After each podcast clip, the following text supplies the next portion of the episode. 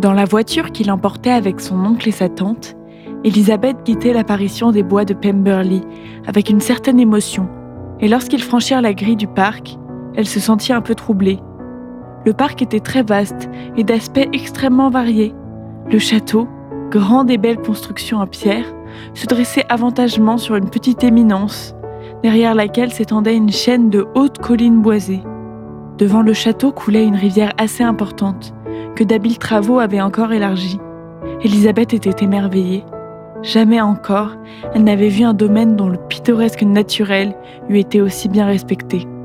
Son oncle ayant demandé si l'on pouvait visiter le château, on les fit entrer dans le hall, et Elisabeth put à loisir s'étonner de se voir en cet endroit et s'imaginer être la châtelaine. Dans chaque salle où l'on passait, le point de vue changeait, et de chaque fenêtre il y avait de nouvelles beautés à voir. Il tardait à Elisabeth de demander à la femme de charge, qui leur faisait la visite, si son maître était réellement absent, mais elle ne pouvait se résoudre à le faire. Enfin, la question fut posée par son oncle, auquel Madame Reynolds répondit que Monsieur Darcy ne devait arriver que le lendemain, avec plusieurs amis et Miss Darcy. Madame Reynolds présenta Monsieur Darcy comme le meilleur des maîtres qu'on puisse voir, qu'il avait le caractère le plus aimable et le cœur le plus généreux qu'on pût imaginer. Cette louange dérouta Elisabeth. Que Darcy eut un caractère difficile, c'est de quoi jusque-là elle avait eu la ferme conviction. Dans la galerie des tableaux, Elisabeth se mit à passer rapidement en revue les portraits de famille, cherchant la seule figure qu'elle pût reconnaître. Elle s'arrêta devant une toile dont la ressemblance était frappante. Elisabeth y retrouvait le sourire même qu'elle avait vu quelquefois à Darcy lorsqu'il la regardait. Elle resta quelque instant en contemplation. En cet instant, il y avait certainement dans ce sentiment à l'égard de l'original plus de tolérance qu'elle n'en avait jamais ressenti. Les éloges prodigués par Madame Reynolds étaient entièrement en son honneur. En traversant la pelouse pour descendre vers la rivière, Elisabeth se retourna pour jeter encore un coup d'œil à la maison. Le propriétaire en personne apparut soudain sur la route. Vingt mètres à peine les séparaient, et son apparition avait été si subite qu'il était impossible à Elisabeth d'échapper à sa vue. Leurs yeux se rencontrèrent, et tous deux rougirent violemment.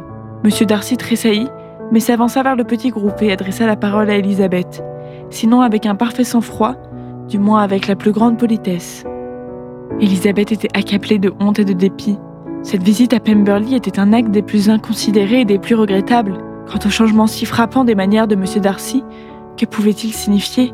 Cette grande politesse, l'amabilité qu'il avait mise à s'enquérir de sa famille Jamais elle n'avait vu aussi simple, jamais elle ne l'avait entendu s'exprimer avec autant de douceur.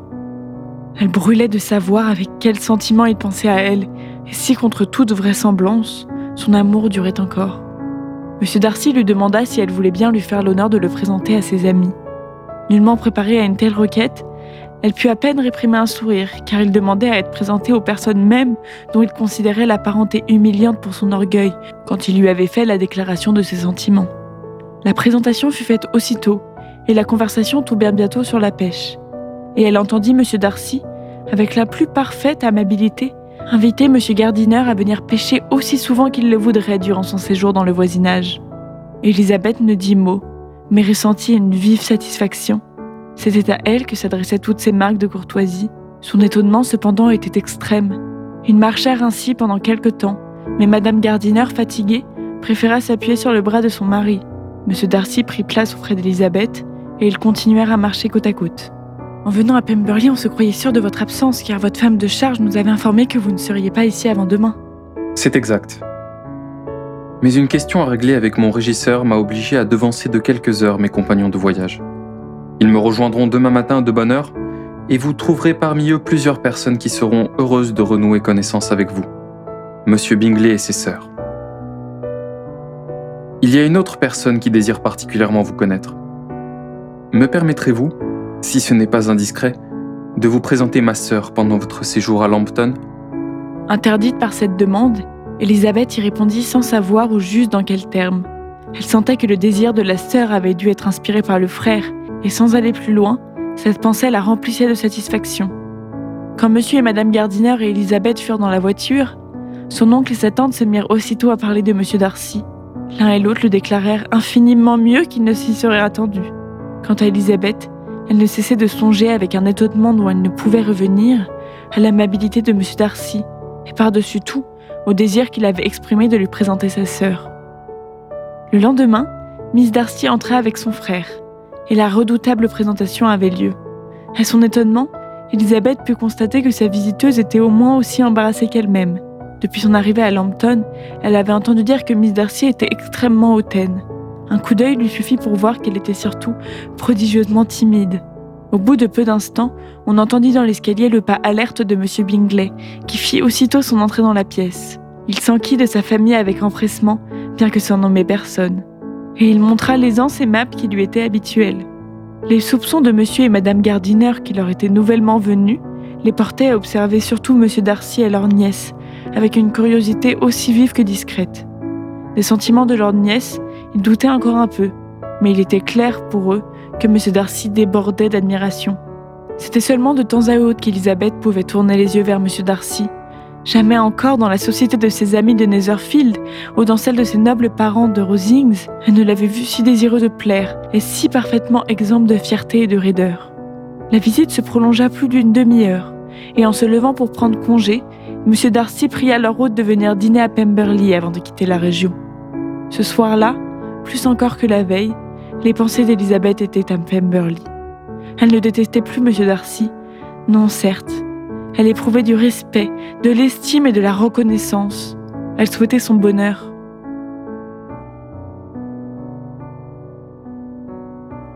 Le matin du troisième jour, Elisabeth reçut deux lettres à la fois de Jane. L'une des deux lettres, dont l'adresse était fort mal écrite, avait pris une mauvaise direction. Son oncle et sa tante, qui s'apprêtaient à l'emmener faire une promenade, sortirent seuls pour lui permettre de prendre tranquillement connaissance de son courrier. Elisabeth ouvrit un premier la lettre égarée qui datait déjà de cinq jours. Très chère Lizzie, une chose s'est produite des plus inattendues et des plus graves. Mais je crains de trop t'inquiéter. Sois sûre que nous sommes tous en bonne santé. Ce que j'ai à vous dire concerne la pauvre Lydia. Un express est arrivé hier soir à minuit, envoyé par le colonel Foster pour nous informer qu'elle était partie pour l'Écosse avec un de ses officiers. Pour ne rien te cacher, avec Wickham. Imagine notre surprise. Je ne suis on ne peut plus bouleversée. Oh, quel mariage imprudent pour l'un comme pour l'autre. Ils sont partis samedi soir vers minuit, pense-t-on. Mais on a remarqué leur absence qu'hier matin à 8 heures. L'express nous a été envoyé immédiatement. Ma chère Lizzie, ils ont dû passer à 10 miles seulement de Langbourn. Le colonel nous a fait prévoir qu'il arriverait lui-même sous peu. Lydia avait laissé un mot à sa femme pour lui annoncer sa détermination. Oh, il me faut conclure car je ne puis m'éloigner longtemps de ma pauvre mère. Je sais à peine moi-même ce que j'écris. Sans s'arrêter une seconde pour réfléchir, et se rendant à peine compte de ce qu'elle éprouvait, Elisabeth saisit la seconde lettre. Elle contenait ce qui suit. À l'heure qu'il est, Ma très chère sœur, tu auras reçu ma lettre, écrite dans la précipitation. Ma chère Lizzie, j'ai de mauvaises nouvelles à vous apprendre. Tout imprudent que nous jugions un mariage entre notre pauvre Lydia et Monsieur Wickham, nous ne demandons maintenant qu'à recevoir l'assurance qu'il a bien eu lieu. Le colonel Forster est arrivé hier ici. Bien que la courte lettre de Lydia à sa femme leur eût donné à croire que le couple allait se marier, quelques mots qui échappèrent à Denis exprimant la conviction que Wickham n'avait jamais eu la moindre intention d'épouser Lydia avaient été reportés au colonel Forster. Tout ce qu'on sait à partir de ce moment, c'est qu'on les a vus poursuivre leur voyage vers Londres. Notre détresse, ma chère Lizzie, est immense. Notre pauvre maman est véritablement malade et ne quitte pas sa chambre. Quant à notre père, de ma vie, je ne l'ai vu aussi affecté. Je suis heureuse, ma chère Lizzie, que tu aies échappé à ces scènes pénibles. Toutefois, maintenant que le premier choc est passé, je ne te cacherai pas que je souhaite vivement ton retour. Je ne suis pas assez égoïste cependant pour te presser de revenir plus tôt que tu ne le souhaites. Adieu. Je reprends la plume pour te prier de faire ce qu'à l'instant je n'osais te demander. Les circonstances sont telles que je ne puis m'empêcher de te supplier de revenir tous aussitôt que possible. J'ai encore une autre demande à faire à mon oncle. Mon père part à l'instant pour Londres, où il veut essayer de découvrir Lydia. Dans une telle conjecture, les conseils et l'aide de mon oncle lui seraient infiniment utiles. Il comprendra mon sentiment et j'en m'en remets à sa grande bonté. Elisabeth s'élança pour courir à la recherche de son oncle lorsque la porte fut ouverte et livra passage à M. Darcy. La pâleur de la jeune fille et son air agité le firent tressaillir. Mais avant qu'il eût pu se remettre de sa surprise et lui adresser la parole, Elisabeth, qui n'avait plus d'autre pensée que celle de Lydia, s'écria Pardonnez-moi, je vous en prie, si je suis obligée de vous quitter, mais il faut que je trouve à l'instant Monsieur Gardiner pour une affaire extrêmement urgente. Je n'ai pas un instant à perdre. Grand Dieu Qu'avez-vous donc? Je ne vous retiendrai pas un instant, mais permettez que ce soit moi, ou bien votre domestique, qui aille chercher Mr. et Mrs. Gardiner. Vous êtes incapable d'y aller vous-même. Elisabeth hésita, mais ses jambes se déroubaient sous elle. Et comprenant qu'il n'y avait aucun avantage à faire elle-même cette recherche, elle rappela le domestique. Et d'une voix haletante, à peine intelligible, elle lui donna l'ordre de ramener ses maîtres au plus vite. Dès qu'il fut parti, elle se laissa tomber sur un siège, l'air si défait que M. Darcy ne put se résoudre à la quitter, ni s'empêcher de lui dire d'un ton plein de douceur Laissez-moi appeler votre femme de chambre. N'y a-t-il rien que je puisse faire pour vous procurer quelque soulagement? Vous êtes toute pâle. Non, je vous remercie. Je vous assure que je n'ai rien. Je suis seulement bouleversée par des nouvelles désolantes que je viens de recevoir de Longbourn. Je viens de recevoir une lettre de Jane avec des nouvelles lamentables. Ma jeune sœur a quitté ses amis. Elle s'est enfuie avec. Elle s'est livrée au pouvoir de. de Monsieur Wickham. Je le connaissais assez pour soupçonner le reste. Elle n'a ni dot, ni situation, ni rien qui puisse le tenter. Elle est perdue à jamais. Je suis désolé. Désolé et indigné. Mais tout cela est-il certain? Absolument certain Hélas, oui. Ils ont quitté Brighton dans la nuit de dimanche. Et on a pu relever leurs traces presque jusqu'à Londres. Mais pas plus loin. Et qu'a-t-on fait jusqu'ici? Qu'a-t-on tenté pour la retrouver? Mon père est parti pour Londres et Jane écrit pour demander l'aide immédiate de mon oncle. Nous allons partir, je pense, d'ici une demi-heure. Mais que pourra-t-on faire? Va-t-on même à les découvrir? Je n'ai pas le plus léger espoir. La situation est horrible sous tous ses aspects. Darcy ne répondit pas. Il semblait à peine l'entendre. Plongé dans une profonde méditation, il arpentait la pièce d'un air sombre. Elisabeth le remarqua et comprit aussitôt. Le pouvoir qu'elle avait eu sur lui s'évanouissait sans doute. Tout devait céder devant la preuve d'une telle faiblesse dans sa famille, devant l'assurance d'une si profonde disgrâce. D'autre part, c'était pour elle le moyen de connaître la véritable nature des sentiments qu'elle éprouvait à son égard. Jamais encore elle n'avait senti qu'elle aurait pu l'aimer comme en cet instant où l'aimer devenait désormais chose vaine. Mais elle ne pouvait songer longtemps à elle-même, et plongeant sa figure dans son mouchoir, Elisabeth perdit de vue tout le reste. Après quelques minutes, elle fut rappelée à la réalité par la voix de son compagnon. J'ai peur, en restant près de vous, de m'être montré indiscret. Je n'ai aucune excuse à invoquer, sinon celle d'une très réelle, mais bien vaine sympathie. Le malheureux événement, je le crains, va priver ma sœur du plaisir de vous voir à Pemberley aujourd'hui. Hélas, oui. Soyez assez bon pour exprimer nos regrets à Miss Darcy. Dites que des affaires urgentes nous rappellent immédiatement. Dissimulez la triste vérité tant qu'elle ne sera pas ébruitée. Je sais que ce ne sera pas pour bien longtemps. Il l'assura de sa discrétion, exprima encore une fois la part qu'il prenait à son chagrin, souhaita une conclusion plus heureuse que les circonstances présentes ne le faisaient espérer, et l'enveloppant d'un dernier regard, prit congé d'elle. Monsieur et Madame Gardiner arrivèrent tout effrayés. Elle leur communiqua immédiatement les deux lettres de Jane. D'une voix tremblante d'émotion, elle souligna le post-scriptum de la seconde.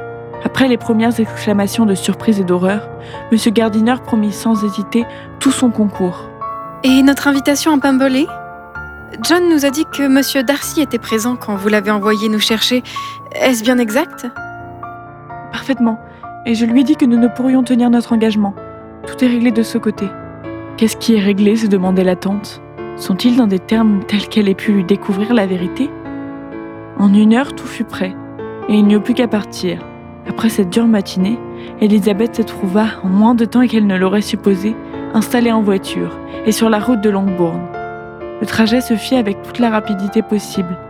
En voyageant toute la nuit, ils réussirent à atteindre Longbourn le jour suivant, à l'heure du dîner. Elisabeth avait déjà sauté de la voiture et s'était élancée dans le vestibule où elle rencontra Jane qui descendait en courant de l'appartement de sa mère. Elisabeth la serra affectueusement dans ses bras, pendant que leurs yeux s'emplissaient de larmes. Madame Bennett les reçut comme elle pouvait s'y attendre, pleurant, gémissant, accablant d'invectives l'infâme conduite de Wickham. Monsieur Gardiner l'assura de nouveau de son vif désir de l'aider et lui recommanda la modération dans ses espoirs aussi bien que dans ses craintes. Le lendemain, dans l'après-midi, les deux aînés purent avoir une demi-heure de tranquillité. Elisabeth en profita pour poser à Jane maintes questions et lui demanda la lettre que Lydia avait écrite à la femme du colonel Foster. Ma chère Harriet, vous allez sûrement bien rire en apprenant où je suis partie. Je ne puis m'empêcher de rire moi-même en pensant à la surprise que vous aurez demain matin lorsque vous vous apercevrez que je ne suis plus là. Je pars pour l'Écosse, et si vous ne devinez pas avec qui, c'est que vous serez bien sotte, car il n'y a que lui qui existe à mes yeux. C'est un ange et je l'adore. Aussi, ne vois-je aucun mal à partir avec lui. Ne vous donnez pas la peine d'écrire à Longbourn si cela vous ennuie. La surprise ne sera que plus grande lorsqu'on recevra là-bas une lettre de moi signée Lydia Wickham. La bonne plaisanterie. J'en ris tellement que je puis à peine écrire. Mes amitiés au colonel Forster, votre amie affectionnée, Lydia. Insouciante Lydia, écrire une telle lettre dans un moment pareil. Le lendemain matin, M. Gardiner se mit en route pour Londres. Les nouveaux témoignages des désordres de Wickham abondaient. Tout Meriton semblait s'acharner à noircir l'homme qui, trois mois auparavant, avait été son idole. On racontait qu'il avait laissé des dettes chez tous les commerçants de la ville. M. Gardiner quittait Longbourn le dimanche et on reçut une lettre où il disait qu'il avait vu son beau-frère à son arrivée et il avait décidé à s'installer à Greyster Street. M. Bennett revenait d'Epsom et de Clapham, où il n'avait pu recueillir la moindre information. L'une après l'autre, les journées s'écoulaient à Longbourn, dans une anxiété que redoublait l'heure de chaque courrier. Car toute nouvelle, bonne ou mauvaise, ne pouvait venir que par la poste. M. Gardiner écrivit, annonçant aussi aux jeunes filles le retour probable de leur père le lendemain même qui était un samedi. Découragé par l'insuccès de ses tentatives, il avait cédé aux instances de son beau-frère, qui l'engageait à retourner auprès des siens en lui laissant le soin de poursuivre ses recherches à Londres. Lorsque M. Bennett arriva chez lui, il paraissait avoir repris son flegme et sa philosophie habituelle. Elisabeth osa aborder le sujet, mais lorsqu'elle lui exprimait brièvement son regret de tout ce qu'il avait dû supporter, il répliqua Lizzie, je ne vous en veux pas d'avoir eu raison contre moi. L'avis que vous m'avez donné au mois de mai et qui se trouve justifié par les événements dénote un esprit clairvoyant.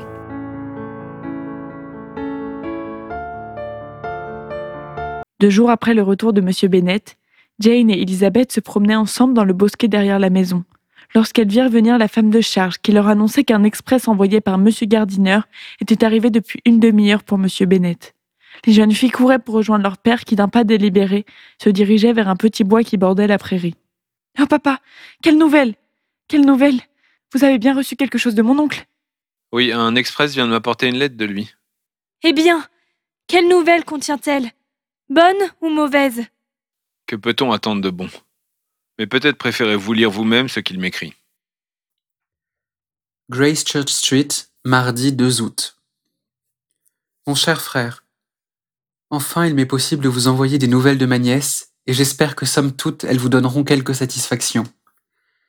Samedi, peu après votre départ, j'ai été assez heureux pour découvrir dans quelle partie de Londres ils se cachaient. Ils sont retrouvés, je les ai vus tous les deux. Ils ne sont pas mariés et je n'ai pas découvert que le mariage entra dans leur projet. Mais si vous êtes prête à remplir les engagements que je me suis risqué à prendre pour vous, je crois qu'il ne tardera pas à avoir lieu. Tout ce qu'on vous demande est d'assurer par contrat à votre fille sa part des 5000 livres qui doivent revenir à vos enfants après vous, et promettre en outre de lui servir annuellement une rente de 100 livres votre vie durant. Étant donné les circonstances, j'ai cru pouvoir souscrire sans hésiter à ces conditions dans la mesure où je pouvais m'engager pour vous. Je vous envoie cette lettre par express afin que votre réponse m'arrive sans aucun retard. Vous comprenez facilement par ces détails que la situation pécuniaire de Wickham n'est pas aussi mauvaise qu'on le croit généralement. Le public a été trompé sur ce point et je suis heureux de dire que les dettes une fois réglées, il restera un petit capital qui sera porté au nom de ma nièce. Si, comme je le suppose, vous m'envoyez plein pouvoir pour agir en votre nom, je donnerai mes instructions. Je ne vois pas la moindre utilité à ce que vous reveniez à Londres. Aussi, demeurez donc tranquillement à Longbourn et reposez-vous sur moi. Envoyez votre réponse aussitôt que possible en ayant soin de m'écrire en termes très explicites. Nous avons jugé préférable que notre nièce résidât chez nous jusqu'à son mariage, et je pense que vous serez de cet avis. Elle nous arrive aujourd'hui. Bien à vous, Edward Gardiner. Est-ce possible? Va-t-il vraiment l'épouser? Wickham n'est donc pas aussi indigne que nous l'avions pensé. Mon cher père, je m'en réjouis pour vous. Avez-vous répondu à cette lettre? Non, mais il faut que je le fasse sans tarder. Puis-je vous poser une question? Ces conditions, il n'y a sans doute qu'à s'y soumettre. S'y soumettre? Je suis seulement honteux qu'il demande si peu. Mais il y a deux choses que je désire vivement savoir. D'abord, quelle somme votre oncle a dû débourser pour obtenir ce résultat? Ensuite, comment je pourrais jamais m'acquitter envers lui? Quelle somme? Mon oncle? Que voulez-vous dire? Je veux dire que pas un homme de sens n'épouserait Lydia pour un appât aussi mince que 100 livres par an pendant ma vie et 50 après ma mort. C'est très juste. Cette idée ne m'était pas venue encore. C'est d'être payé et en outre un petit capital. Sûrement c'est mon oncle qui a tout fait.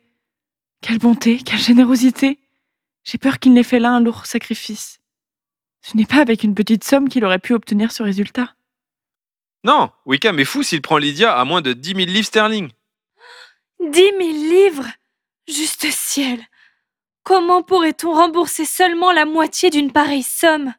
Monsieur Bennett ne répondit point et se rendit dans la bibliothèque pour écrire, tandis qu'il vint alors à l'esprit des jeunes filles que leur mère, selon toute vraisemblance, ignorait encore les nouvelles reçues. Les deux sœurs montèrent chez Madame Bennett. Kitty et Marie se trouvaient auprès d'elle, si bien que la même communication servit pour tout le monde. Jane lut la lettre tout haut. Madame Bennett avait peine à se contenir. Lydia Ma chère petite Lydia Quelle joie Elle va se marier se marier à 16 ans. Oh mon bon frère Je savais bien qu'il arrangerait tout. Comme il me tarde de la revoir et de revoir aussi ce cher Wickham. Sonnez, Kitty Je m'habille à l'instant. Lydia, ma chère Lydia Comme nous serons contentes de nous retrouver. Vraiment, je suis trop heureuse. J'aurai bientôt une fille mariée Madame Wickham Comme cela sonne bien Elle n'a ses 16 ans que depuis le mois de juin Dès que je serai prête, j'irai à Merrington pour annoncer la bonne nouvelle à ma sœur Phillips. En revenant, je pourrai m'arrêter chez Lady Lucas et chez Madame Long. Kitty, descendez vite Je commande la voiture. Cela me fera grand bien de prendre l'air. La lettre de Monsieur Bennett fut bientôt écrite. Il pria son beau-frère de lui donner le compte détaillé de tout ce qu'il leur devait. Mais il était encore trop irrité pour le charger de transmettre à Lydia le moindre message. Au dîner, il annonça qu'il refuserait de recevoir Lydia Wickham à Longbourn. Cette déclaration provoqua une longue querelle, mais M. Bennett tint bon et ne tarda pas à en faire une autre qui frappa Mme Bennett de stupéfaction et d'horreur. Il dit qu'il n'avancerait pas une livre pour le trousseau de sa fille et affirma que Lydia ne recevrait pas de lui la moindre marque d'affection en cette circonstance. Madame Bennett n'en revenait pas. Elle était plus sensible pour Lydia au déshonneur qu'il y aurait à se marier sans toilette neuve qu'à la honte de s'être enfuie et d'avoir vécu quinze jours avec Wickham avant d'être sa femme. Elisabeth regrettait maintenant d'avoir confié à M. Darcy, dans un moment de détresse, les craintes qu'elle éprouvait pour sa sœur. Entre elle et Darcy, il y avait désormais, semblait-il, un abîme infranchissable. Le mariage de Lydia eût-il été conclu le plus honorablement du monde, il n'était guère vraisemblable que M. Darcy voulût entrer dans une famille contre laquelle, à tant d'autres objections, venait s'ajouter celle d'une parenté étroite avec l'homme qu'il méprisait si justement. Elle était humiliée, attristait, et ressentait un vague repentir sans savoir au juste quoi. Elle se rendait compte à présent que Darcy, par la nature de ses qualités, était exactement l'homme qui lui convenait. Son intelligence, son caractère, quoique si différent du sien, auraient correspondu à ses vœux. Leur union eût été à l'avantage de l'un et de l'autre. La vivacité et le naturel d'Élisabeth auraient adouci l'humeur de Darcy et donné plus de charme à ses manières. Et lui-même, par son jugement, par la culture de son esprit, par sa connaissance du monde, aurait pu exercer sur elle une influence plus heureuse encore. Une nouvelle lettre de M. Gardiner arriva bientôt. Monsieur Wickham a l'intention d'entrer dans l'armée régulière, et il a d'anciens amis qui sont prêts à appuyer sa demande. On lui a promis un brevet d'enseigne dans un régiment du Nord. La distance entre ce poste et notre région n'est pas un désavantage. Il paraît bien disposé, et je veux croire que, dans un autre milieu, le souci de sauvegarder leur réputation les rendra tous les deux plus circonspects. J'ai écrit au colonel Forster pour l'informer de nos présents arrangements et le prier de satisfaire les créanciers de Wickham à Brighton par la promesse d'un règlement rapide pour lequel je me suis engagé. Voulez-vous prendre la peine de donner la même assurance à ces créanciers de Meriton, dont vous trouverez ci-joint la liste remise par lui-même?